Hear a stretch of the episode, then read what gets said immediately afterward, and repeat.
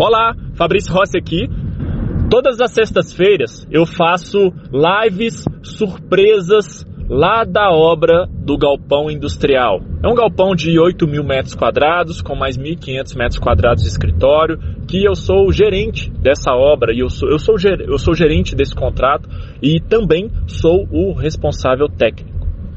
E na live eu fico mostrando como que está a evolução da obra. A gente está na parte de fundações já tá?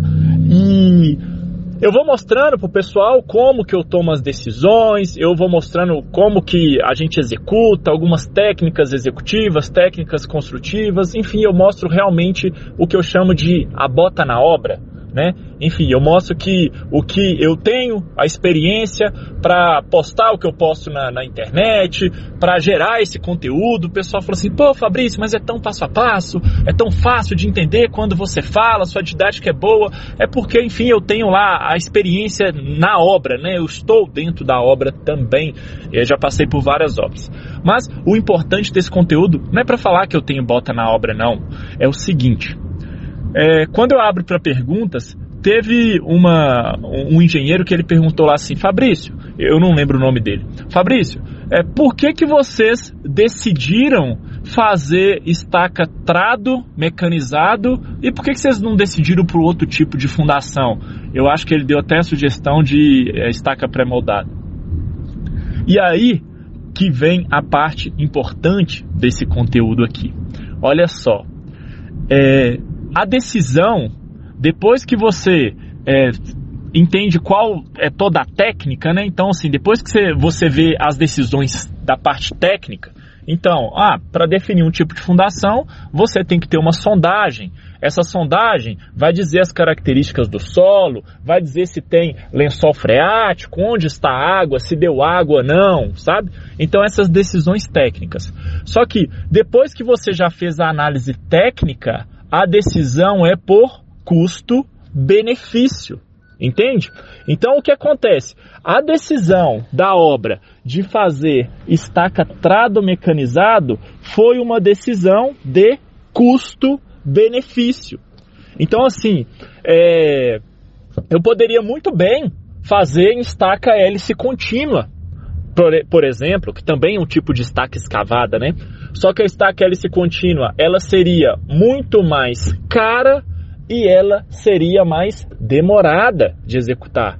Então, assim, por que, que eu ia querer colocar estaca hélice contínua, um equipamento bonitão lá na obra, sendo que ele ia ser muito mais caro e ele seria é, mais lento de executar?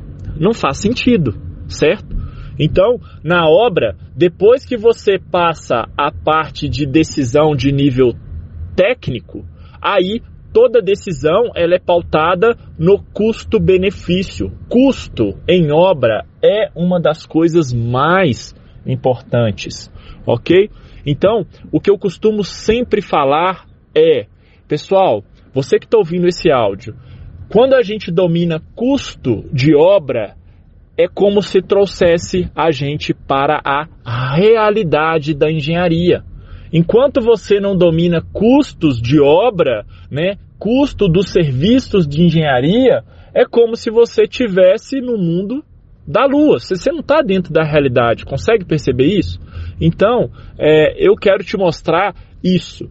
Domine custos de obra para você aí ter uma capacidade de gestão de obra, para você desenvolver essa capacidade de tomada de decisão, sabe? Você não, você não, enfim, eu todas as obras que eu já passei, né? É, enfim, eu já fiz vários tipos de obra. Todas as obras, é, nenhuma delas tinha orçamento infinito, sabe? Então, o custo era importante para a gente dar resultado. Vamos lá, cuide bem disso, tá?